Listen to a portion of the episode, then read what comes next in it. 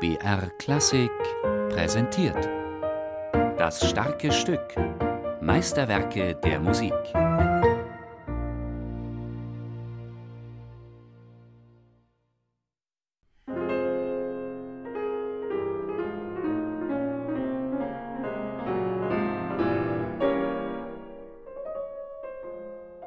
Also Schubert-Musik erinnert mich immer an eine Reise. Schubert hat sich ja selbst gesehen als ein Wanderer und das erste Impromptu fängt an mit einem Gefühl, dass man eine Reise anfängt. Und es gibt keine richtige Pause, eine Unterbrechung in der Musik. Man, es entwickelt sich immer alleine weiter und weiter.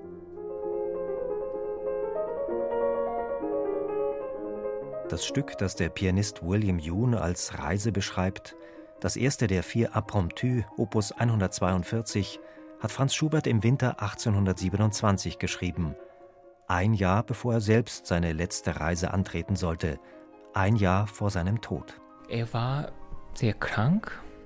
Ich habe das Gefühl, er hat ja so wahnsinnig viele Stücke geschrieben in diesen letzten Jahren und das sind ja die tollste, schönste Stücke das ist so ein bisschen wie Schwanigesang. Also er, vielleicht wusste er, dass er nicht mehr leben kann. Und das Einzige, was er im Leben gehalten hat, war vielleicht Komponieren.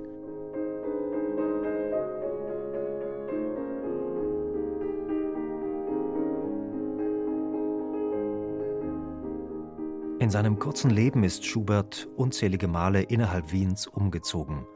Weg aus dem Elternhaus, zu seinem Freund Schober in eine eigene Wohnung, wieder zurück zum Vater, zu seinen Freunden Huber und Schwind. Als er die vier Apromptu schrieb, lebte er wieder bei Schober im Haus zum Blauen Igel in der inneren Stadt. Vielleicht spiegelt sich diese Rastlosigkeit auch in Schuberts Musik.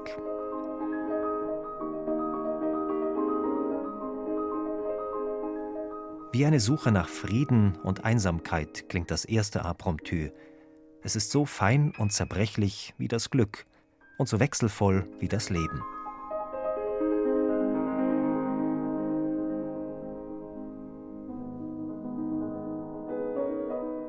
Mit der strengen Funktionsharmonik der Wiener Klassik ließ sich diese Gefühlswelt nicht mehr fassen.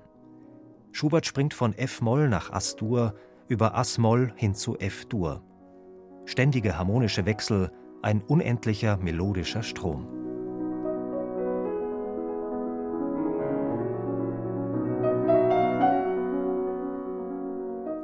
Apromptu, das ist eine Art Lyrik fürs Klavier. Musik, die ganz aus dem Affekt heraus komponiert ist, aus einem Moment der Inspiration, ohne viel Planung und satztechnische Anlage. Was zählt, sind Farben, Stimmungen, melodische Einfälle.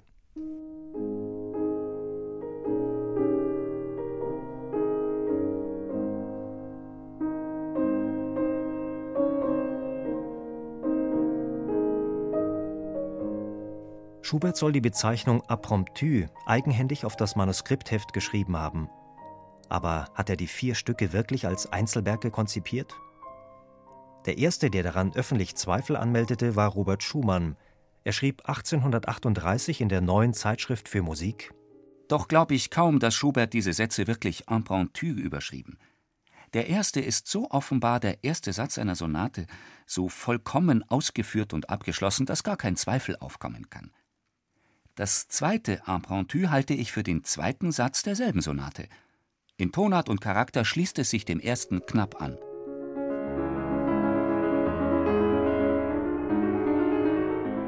Es ist sehr wahrscheinlich, dass er diese Stücke als Sonate schon geplant hat und der Verleger hat gesagt, er soll das einzeln äh, veröffentlichen, damit sie eher mehr Geld verdient und ähm, ich glaube, das ist auch eine Wahrheit. Aber egal ob Sonate oder Apromptu, das Wichtigste, sagt William Yoon, ist die musikalische Einheit. Der Pianist muss die extrem unterschiedlichen Charaktere der vier Stücke in einen Bogen spannen. Das dritte Apromptu etwa beginnt ruhig und kantabel mit dem berühmten Rosamunde-Thema.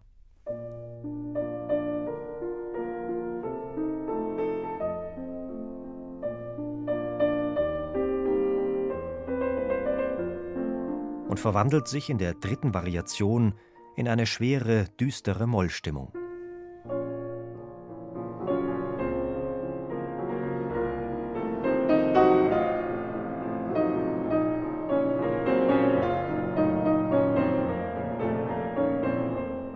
In das letzte Apromptu, sagt William Yoon, hat Schubert schließlich Himmel und Hölle gepackt. Es ist so wie ein Achterbahnfahren. Man will wahnsinnig. Hier ist alles Astur und dann kommt plötzlich Astur in Forte und dann Arthur und mal im, mit Akzent, ohne Akzent, Sforzando in Bass. Das ist so genial. Am Ende kommt Più Presto. Es ist eine reine F-Moll-Tonleiter nach unten und dann kommt die tiefe F. Und jedes Mal, wenn ich das spiele, habe ich das Gefühl, das ist das Ende, das ist der Tod. Und das ist genau richtig, wie es endet. Ähm, so wie ein, ein Punkt von einem langen Roman, finde ich, es ist so fantastisch.